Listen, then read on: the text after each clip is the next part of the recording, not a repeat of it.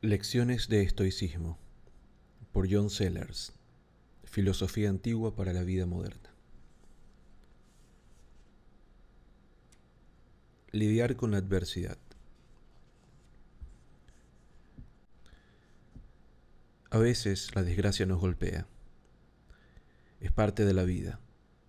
Y aunque estemos dispuestos a aceptar la lección de Epicteto acerca de lo que escapa a nuestro control, no lograremos atenuar el golpe. Puedo aceptar que solo tengo control sobre mis juicios, que no puedo decidir no caer enfermo, pero eso no me hará dejar de creer que mi enfermedad es algo malo, malo de verdad, una adversidad en toda regla. Para los estoicos romanos, la vida está repleta de adversidades, de altibajos, y uno de los deberes fundamentales de la filosofía es ayudar a la gente a sortearlos. Nadie fue más consciente de esto que Séneca, cuya vida distó bastante del ideal de calma y serenidad al que aspiraba. Durante el agitado siglo I de nuestra era, Séneca tuvo que vérselas con la muerte de su hijo, con un destierro en Córcega que consumió casi diez años de su vida y del que fue exonerado, pero solo a cambio de aceptar ser el tutor del joven Nerón. Con una carrera como consejero de este último, de la que no le fue nada fácil librarse, con la muerte de un amigo íntimo y como colorario con su suicidio forzoso. Nerón ordenó la muerte de su antiguo tutor, acusándolo de conspirar contra él. La esposa de Séneca insistió en compartir con este su destino, y ambos se abrieron las venas.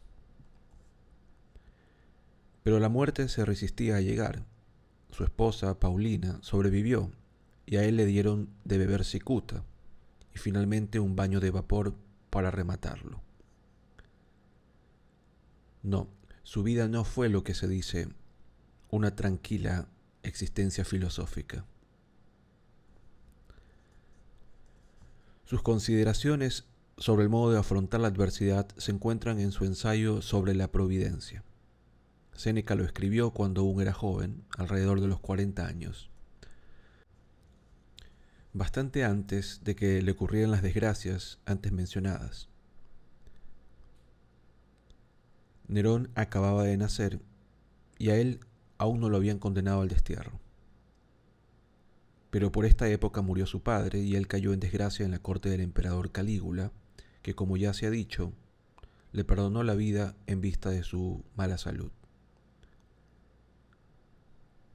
La enfermedad, la amenaza de muerte, el duelo por la pérdida de un ser querido, y aún no había empezado lo peor. A Séneca se lo tacha a veces de hipócrita, de privilegiado, de miembro de la élite que nadaba en la abundancia y que tuvo la desfachatez de ensalzar las bondades de la vida sencilla. Y fue, en muchos sentidos, afortunado. Gozó de oportunidades con las que la inmensa mayoría de sus contemporáneos ni siquiera soñaba.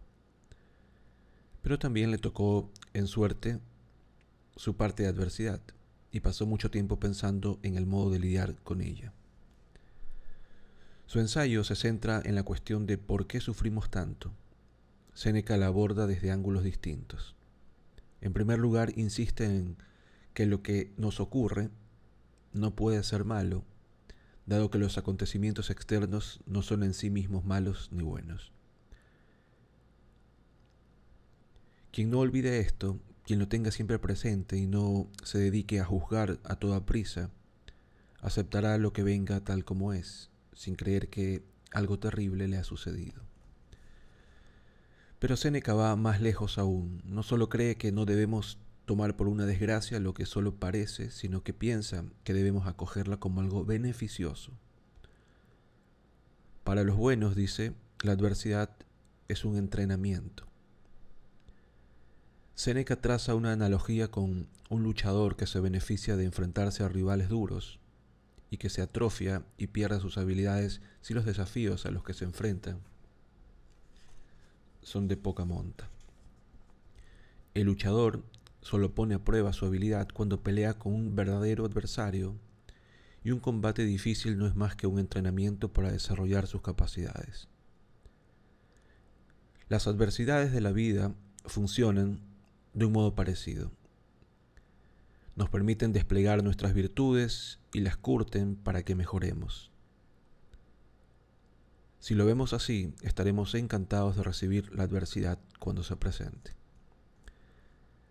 Seneca también traza una analogía con los soldados, echando mano para ello de un buen número de ejemplos históricos. Igual que un general solo enviará a sus mejores soldados a las batallas más difíciles, la divinidad envía sus desafíos más duros a los individuos más dignos de ellos. Experimentar la adversidad es un indicio, pues, de tener un carácter virtuoso. El exceso de buena fortuna, en cambio, es realmente dañino. ¿Cuándo nos vamos a poner a prueba si nunca experimentamos dificultades? ¿Cómo vamos a desarrollar las virtudes de la paciencia, el coraje o la resistencia si todo marcha siempre bien? No hay peor suerte, dice Séneca, que el lujo y la riqueza inagotables que nos convierten en seres perezosos, autocomplacientes, ingratos e insaciables. Y eso sí que es una auténtica desgracia. Por el contrario, cualquier adversidad que la vida nos traiga será siempre una oportunidad de aprender algo de nosotros mismos y de mejorar nuestro carácter. A primera vista todo esto parece depender de si uno cree o no en la divina providencia. La gente que tiene este tipo de creencias puede sacar mucho provecho de lo que dice Séneca. Pero ¿qué pasa con los que no la tienen? Si uno no cree en un Dios riguroso pero benévolo, ¿tiene algún sentido estas enseñanzas o no son más que palabrerías?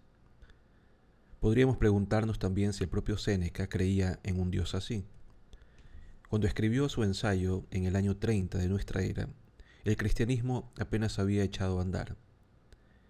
Y aunque en la Edad Media circuló un epistolario entre Séneca y San Pablo, hoy en día nadie duda de su falsedad, y se considera muy improbable que el filósofo romano tuviese noticia de la recién nacida religión.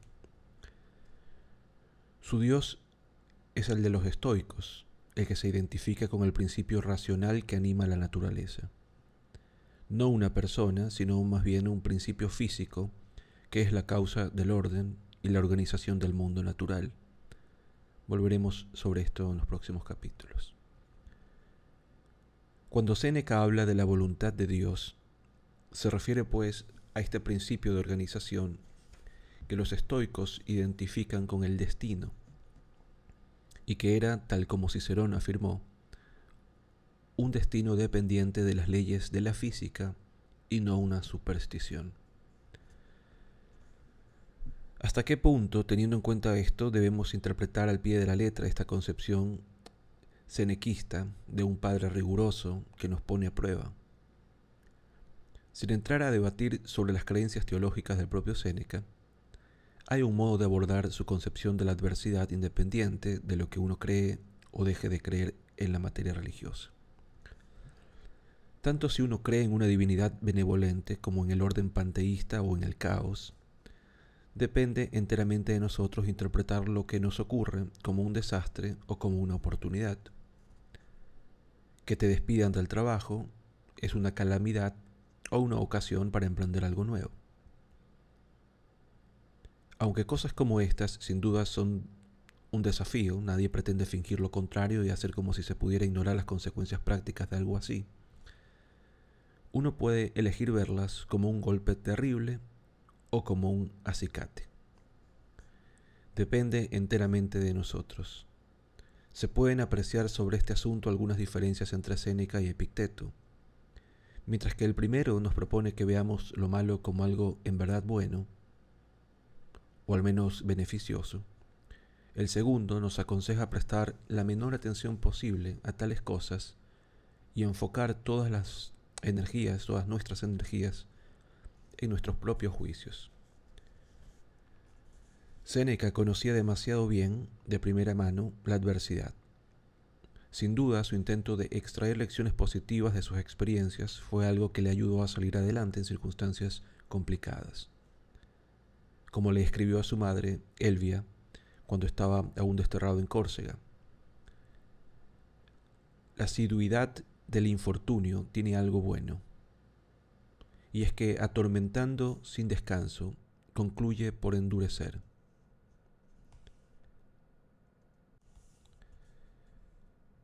A tenor del lenguaje que utiliza en su obra sobre la providencia, podría parecer que se deleita con la lucha que está dispuesto a recibir con los brazos abiertos el próximo embate, por lo mucho que éste pueda beneficiarle. Pero en una de sus cartas a su amigo Lucilio, esgrime un tono muy diferente. No estoy de acuerdo con estos que se lanzan en medio del oleaje, dice Séneca y que, dando por buena una vida agitada, se enfrentan cada día con gran empeño a las dificultades. El sabio soportará esta forma de vida, no la escogerá, y preferirá hallarse en paz antes que en lucha. Nadie en su sano juicio va en busca de la adversidad, por muy útiles que puedan ser las lecciones que saquemos de ella pero desarrollar nuestra capacidad de hacerle frente cuando se presente, porque se presentará de seguro, solo puede ser ventajoso para nosotros. aquellos que no la esperan les golpea de lleno, viene a decir Séneca en la carta a su madre. Pero quienes están preparados para enfrentarse a ella podrán superarla con mucha más facilidad. Esta misma idea la desarrolla en otra de sus consolaciones, la dirigida a Marcia, una amiga sumida en la pena, incapaz de superar su duelo tras perder tres años atrás a su hijo. El tiempo natural del luto ya había pasado y la aflicción se había convertido en un hábito mental dañino y enervante. Era el momento de intervenir. La parte más interesante de la respuesta de Séneca a la situación de su amiga es aquella en que le habla de la previsión de los males futuros. Algunos estoicos antiguos como Crisipo defendían estas prácticas que consisten en reflexionar sobre las posibles desgracias y representárselas. Así se estará mejor preparado para afrontarlas si llegan a suceder.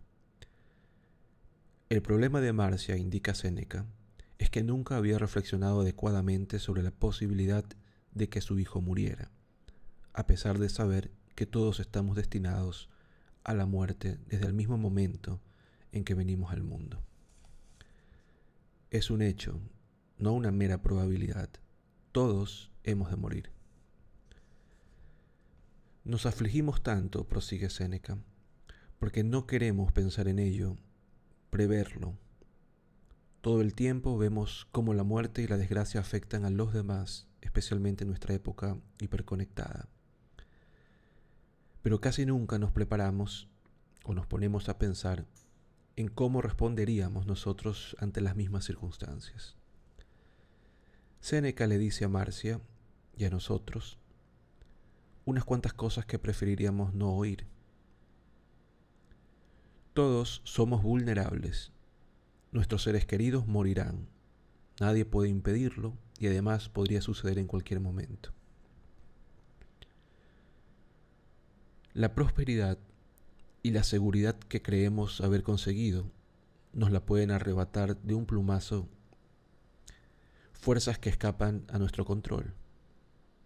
Incluso cuando creemos que las cosas se han puesto realmente feas, pueden empeorar. ¿Hasta qué punto estamos preparados para salir adelante si la fortuna nos da la espalda? ¿Reaccionaríamos con la misma calma e indiferencia con que nos tomamos a veces las noticias sobre las desgracias que le suceden a personas extrañas en países lejanos? En tales casos nos limitamos a reconocer que el sufrimiento forma parte de la vida, que es algo lamentable, sí, pero inevitable. Y es que es muy fácil comportarse filosóficamente cuando el infortunio no se ceba en nosotros ni en nuestros seres queridos. Pero ¿qué pasa cuando sí lo hace?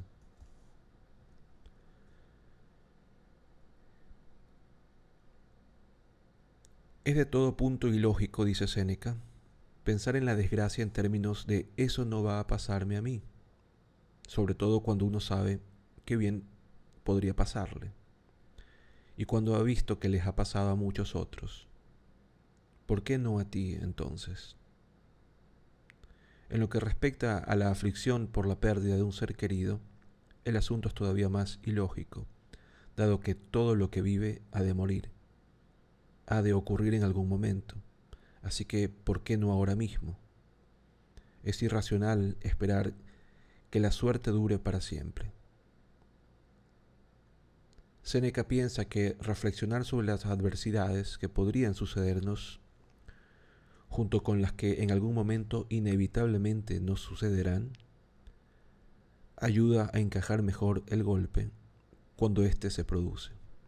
Nos ayuda a sobreponernos y a salir adelante.